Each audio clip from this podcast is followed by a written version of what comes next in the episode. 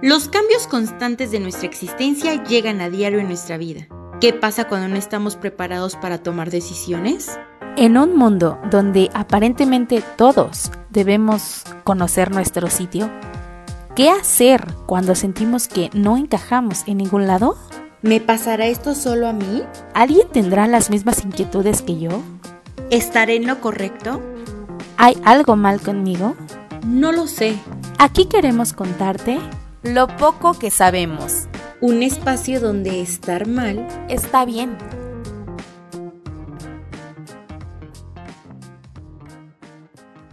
Bienvenidos a Lo poco que sabemos. Estamos muy felices de estar con ustedes en esta tercera semana. Yo soy Fer Villanueva y el día de hoy les traemos un tema polémico.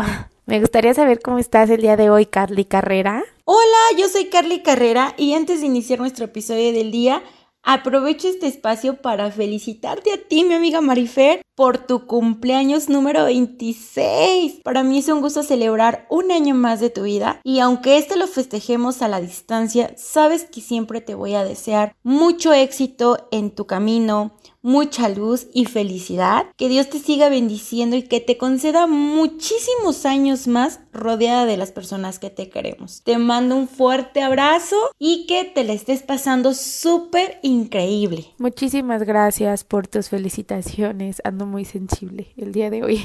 Así que discúlpenme por mi voz constipada. Eh, sí, ya, bueno, van dos años que nos celebramos como quisiéramos celebrar por el tema de la pandemia, pero deseando que pronto ya todo esto, todas todos estos índices bajen y, y podamos regresar a una normalidad obviamente mm, muy cuidada en la que podamos volver a vernos. Imagínense, ya tenemos un año sin vernos, está muy difícil el asunto. Y bueno, efectivamente, el tema de hoy es el acoso. Desafortunadamente, creo que muchas personas, en especial mujeres, creo yo, o bueno, por las personas con las que yo he hablado, hemos pasado por algún tipo de acoso. Y de eso vamos a platicarte el día de hoy. Te vamos a contar lo poco que sabemos del acoso. Y bueno, Después de expresar mis más sinceros deseos con motivo del cumpleaños de esta gran mujer y amiga, aprovecho también para saludar y agradecer a ustedes, mi querida familia, de lo poco que sabemos por acompañarnos una vez más, ahora en nuestro tercer episodio, hablando de un tema controversial, el acoso. Fíjate, Fer, que este tema a mí me entristece, pero a su vez me enfurece por las circunstancias por las que he tenido que atravesar. Fíjense que este tema es demasiado controversial porque pareciera que cada quien tiene una idea distinta de lo que es el acoso, pero quienes realmente lo hemos vivido sabemos que si bien es un tema triste y hasta cierto punto incómodo, es necesario abordarlo. Amigas y amigos, ¿alguna vez han sentido acosadas o acosados? ¿Han sentido impotencia frente a esta circunstancia? Platíquenos a través de nuestras redes sociales, Instagram y Facebook en arroba lo poco que sabemos cómo lo vivieron y cómo lo afrontaron. No olvides que tu experiencia puede ayudar a otras u otros a salir adelante. Mientras tanto, platícame tú, Fer, en qué momento te has sentido acosada, realmente te has sentido acosada y cómo has eh, podido afrontar esta situación. Efectivamente, Carlita, creo que es muy buena idea el usar las redes sociales para hablar. De ahí han salido muchos movimientos eh, en, pro de esto, ¿no? Como el Me Too, que empezó a exponer diferentes tipos de acoso en Hollywood y de ahí, bueno, se expandió afortunadamente a otras partes del mundo y de la industria. Eh, sí, me he sentido acosada muchas veces en mi vida. La mayoría de veces han sido, ya sabes, ¿no? En la calle cuando caminas y te empiezan a chiflar o te empiezan a ver de forma lasciva, creo que es la más común que a mí me ha ocurrido. Es mega incómodo y te sientes con una impotencia terrible. Eh, fíjate que cuando yo estaba, bueno, cuando ambas estábamos estudiando en la universidad, también me sentía acosada por un profesor muchísimo más grande que yo, que lo veía como juego, bueno, no sé, para mí no era un juego evidentemente, pero para él sí. Entre yo más le ponía stops, entre yo más le decía, oiga, o sea, respéteme. De verdad es que yo no, no me interesa tener nada con usted. Respéteme. Hacía comentarios tipo, ay, así me gustan. Bravas como ella. Y era difícil. Ahorita creo que ya hay eh, quizá un poco más de conciencia o a lo mejor hay más posibilidades en cuanto a las escuelas de hablarlo, de que puedas denunciar a un profesor. En ese momento que fue en el 2014, me acuerdo que no había ese foro o esa puerta abierta por parte de los directivos o de otros profesores para que pudieras denunciar un caso de acoso. Tenías que llevar pruebas contundentes, ¿no? Eh, no una plática ni una mirada, cosas que de verdad te hacen sentir incómodas, al menos como mujer y más como alumna, ¿no? Porque reconozcamos que el acoso también es una parte en la que tu acosador tiene una, em, no sé, un, un puesto de poder respecto al tuyo y eso fue lo que ocurrió en mi caso en la universidad. Nunca pude denunciar porque la directora que estaba en ese momento, bueno, no había abierto esa puerta para que nosotros pudiéramos acercarnos, ni había como tal a lo mejor alguna campaña en la que nos, nos hicieran saber que no estábamos solas. Desafortunadamente creo que muchas personas lo hemos vivido. Aquí tengo algunos datos, por ejemplo, el 25 de noviembre del 2020, bueno, esto, esta información que les voy a compartir es de ese día por parte del INEGI, pero ese día se conmemora el Día Internacional para la Eliminación de la Violencia contra la Mujer. En el marco de este día, el INEGI, acompañado de otras instituciones, recabaron información correspondiente al acoso de las mujeres. Y las cifras son, creo que, preocupantes. Yo creo que no debería haber acoso, pero lo hay. ¿no? Tristemente. Y bueno, Fíjense nada más en estas estadísticas. Las mujeres más propensas de ser acosadas son aquellas que viven en áreas urbanas, que representa un 69.3% de la población total. Y además, las mujeres de entre 25 a 34 años tienen un 70.10% de estadística de haber sido acosadas. Creo que no deberíamos esperarnos ni esperar a que nos hagan esto, pero es muy difícil denunciar cuando no tienes ni el apoyo ni tienes tampoco la seguridad de hacerlo. Yo sé que mujeres como tú, Carlita, han sufrido acoso. Me gustaría que aquí en lo poco que sabemos nos cuentes tu experiencia de acoso, que en el tuyo fue acoso laboral. Los que yo te estaba diciendo fue un acoso estudiantil o por así llamarlo, o, y un acoso callejero que es el que muchas mujeres vivimos y muchas personas alrededor de nuestra vida y más en la Ciudad de México, que es una un área urbanizada. Bueno, yo les voy a platicar una experiencia que tuve en un trabajo en donde desgraciadamente fui acosada laboral y sexualmente eh, esto fue cuando yo tenía aproximadamente entre 21 o 22 años. Y pues ya saben, ¿no? Pues una entra con una ilusión tremenda porque ya va a tener un poco más de ingreso. Eh, y sobre todo, bueno, yo entré así porque iba a ser algo que me gustaba, el relacionarme con, gente, el atender a personas, o sea, realmente, pues yo entré con muchísimas ganas de aprender también. En principio todo iba bien porque hasta mis compañeros eh, me extendieron la mano para poder ayudarme, eh, compartí momentos increíbles con ellos, o sea, realmente el ambiente laboral era magnífico. Como a mí me gustaba tanto, en un principio pues nos pedían apoyo para quedarnos una o dos horas más después de nuestro horario laboral y yo lo hacía con muchísimo gusto, de verdad nos llegaban a pagar, sí, nos llegaban a pagar las dos horas extras, pero después empieza a tener una crisis económica la empresa en donde trabajaba y nos pedía que nos quedáramos tiempo extra, que no nos iban a pagar con dinero, sino con días. Pues yo accedí, pero cuando viene el acoso laboral es cuando no me quieren respetar mis días de descanso y mi horario. Eh, realmente al principio no lo pedían por favor, ya después era de te quedas o te quedas. Y sí empezó una situación fea, porque había veces que yo no me podía quedar y a fuerza me tenía que quedar. Entonces, pues mi jefe nos empezaba a gritonear, nos empezaban a decir cosas pues un poco hirientes de una forma prepotente. En una época determinada del año se incrementaba el trabajo y realmente no respetaba nuestros horarios de comida. Eh, nos dejaban, en lugar de salir a las 7, salíamos hasta las 12 de la noche y también trabajábamos sábados y domingos.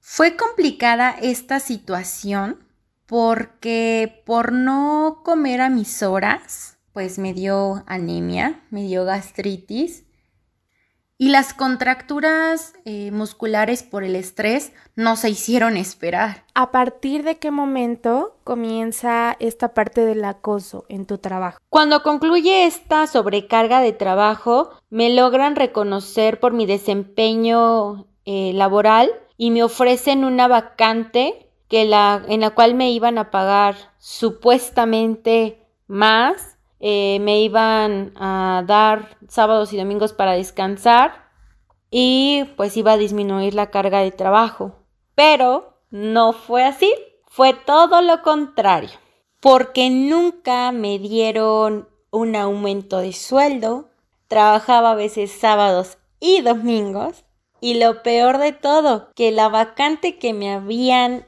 ofrecido jamás existió. Fue una farsa. ¿Qué pasa en el momento en el que lo hablas con la persona que era tu jefe directo, no? O sea, le dices, ¿qué, qué onda con la vacante? Mm, ¿Cuándo se me va a dar mi nuevo puesto? ¿Qué pasa en, ese, en esos momentos? Yo recuerdo muy bien que cuando yo manifesté esa incomodidad de la vacante que nunca existió, lo primero que me dijo mi jefe fue, vamos a tener relaciones y te prometo que en uno o dos meses tú estás firmando un contrato indeterminado.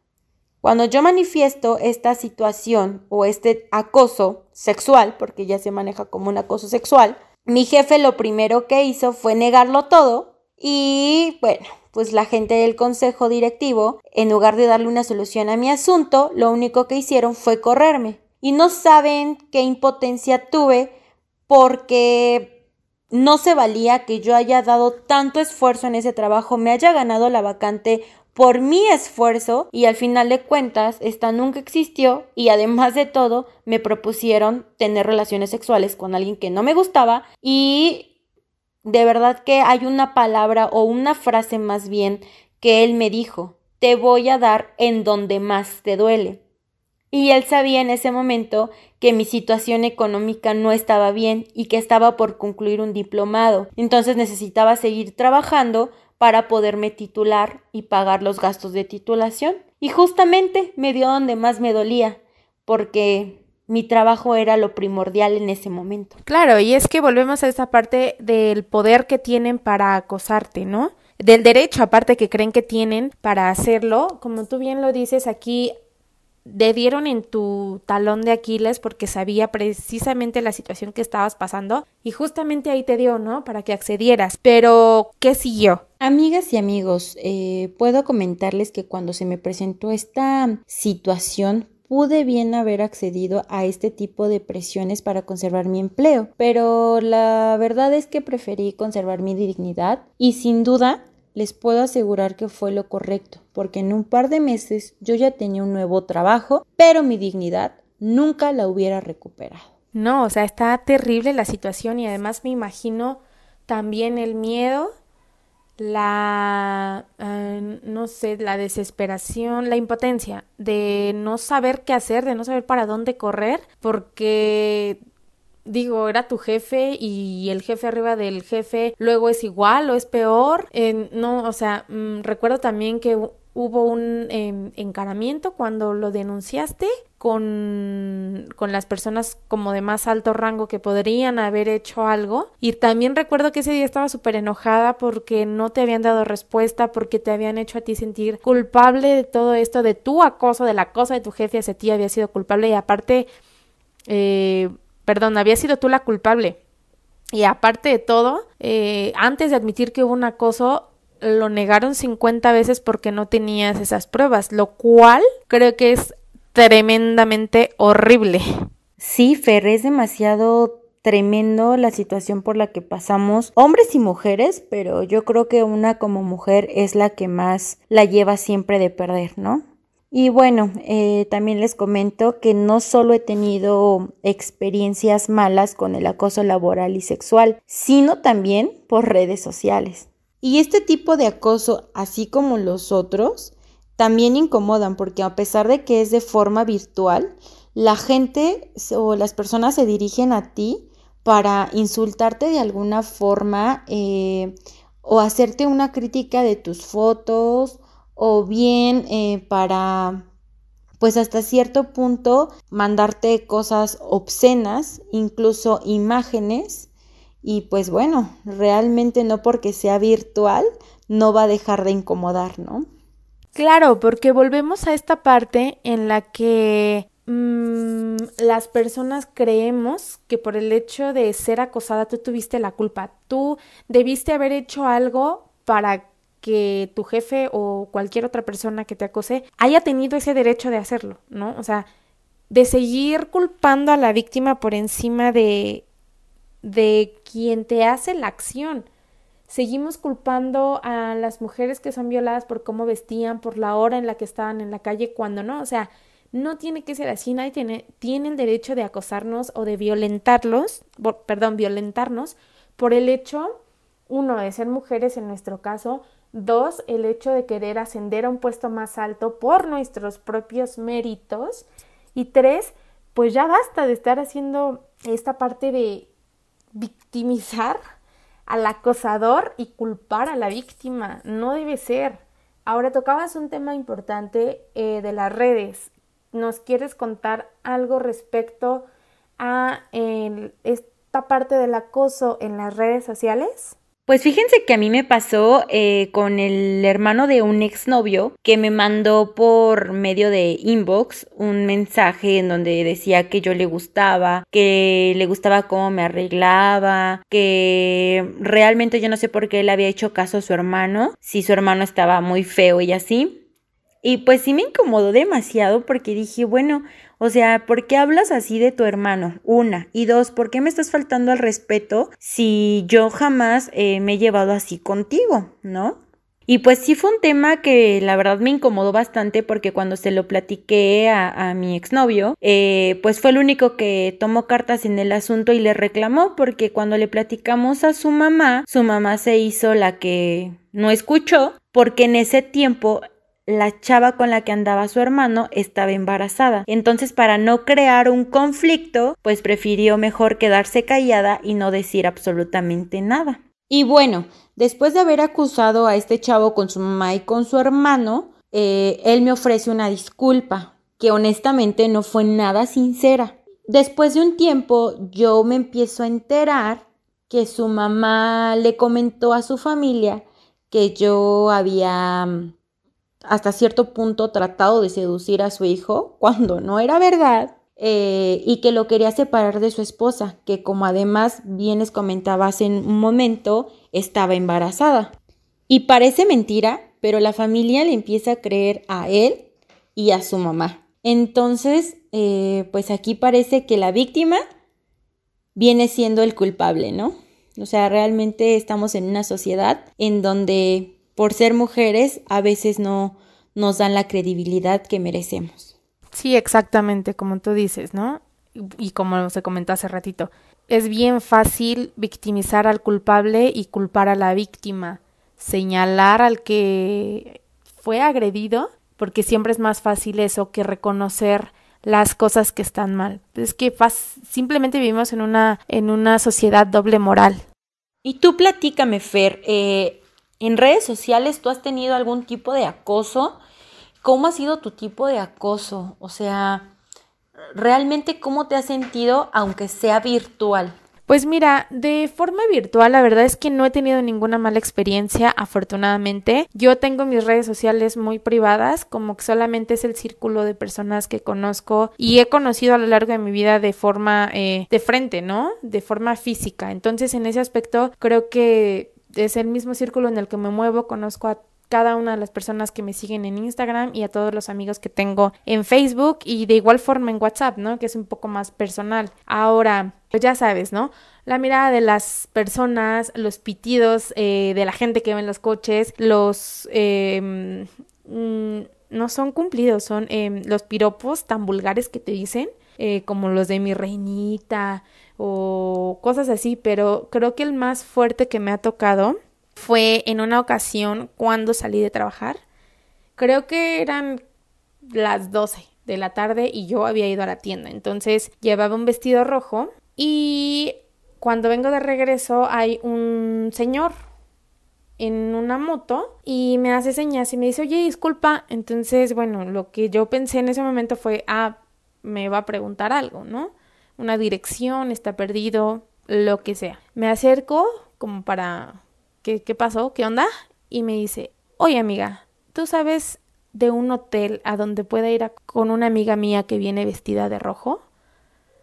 Y mi reacción fue como totalmente en shock. Me quedé paralizada, muchas veces decimos, pues grita, eh, contéstale, pégale, haz ruido para que la gente se dé cuenta. Pero cuando estás en ese momento, cuando estás siendo acosado o te dicen algo de esa magnitud, te quedas en blanco. Yo me quedé totalmente paralizada. No supe qué hacer, no le contesté nada, simplemente fue como me volteé y caminé lo más rápido que pude. Recuerdo que por ahí habían algunos compañeros de trabajo. Pues justamente ese día no había nadie porque mi reacción fue, ahorita voy, le cuento a alguien de mis compañeros hombres que regrese y que venga a hablar con él o a decirle algo, ¿no? Digo, o sea, que aprenda a respetar, pero no había nadie. Entonces, lo único que hice fue meterme, encerrarme en el baño y tratar de procesar lo que me había dicho, porque aparte de que no era fácil, era muy ofensivo hacia mi persona y no es tan fácil como uno cree, no es tan fácil pedir ayuda. Pero bueno, también pasando a otro tema, eh, ahorita les voy a platicar también rápidamente acerca de un acoso que, que tuve en el metro. Y lo peor de todo es que no fue por un hombre, fue por una mujer. Pues cuando yo eh, subo al vagón, que eran aproximadamente las 7 u 8 de la noche, lo primero que hice fue buscar un lugar para sentarme. Cuando logro hacerlo, pues lo primero que hice fue sacar mis audífonos, eh, ponerme a revisar redes sociales y ya también hablé por teléfono. Cuando de repente empiezo a sentir una mirada tan penetrante de esas que te hacen voltear y cuando volteo veo que una mujer se me queda viendo. Y pues mi reacción fue, ah, pues me está viendo, total, X, ¿no? Y me pongo todavía a ver mis redes sociales. Cuando de repente veo que esa chava o esa chica se me pone enfrente, pero me iba rozando con, pues, con su pantalón y me y con una bolsa que llevaba. Pero pues la verdad yo no le hice caso, ¿no? Al principio. Pero ya después se me empezó a pegar más y más y más. Y pues ya me incomodó porque ya casi iba sentada en mí.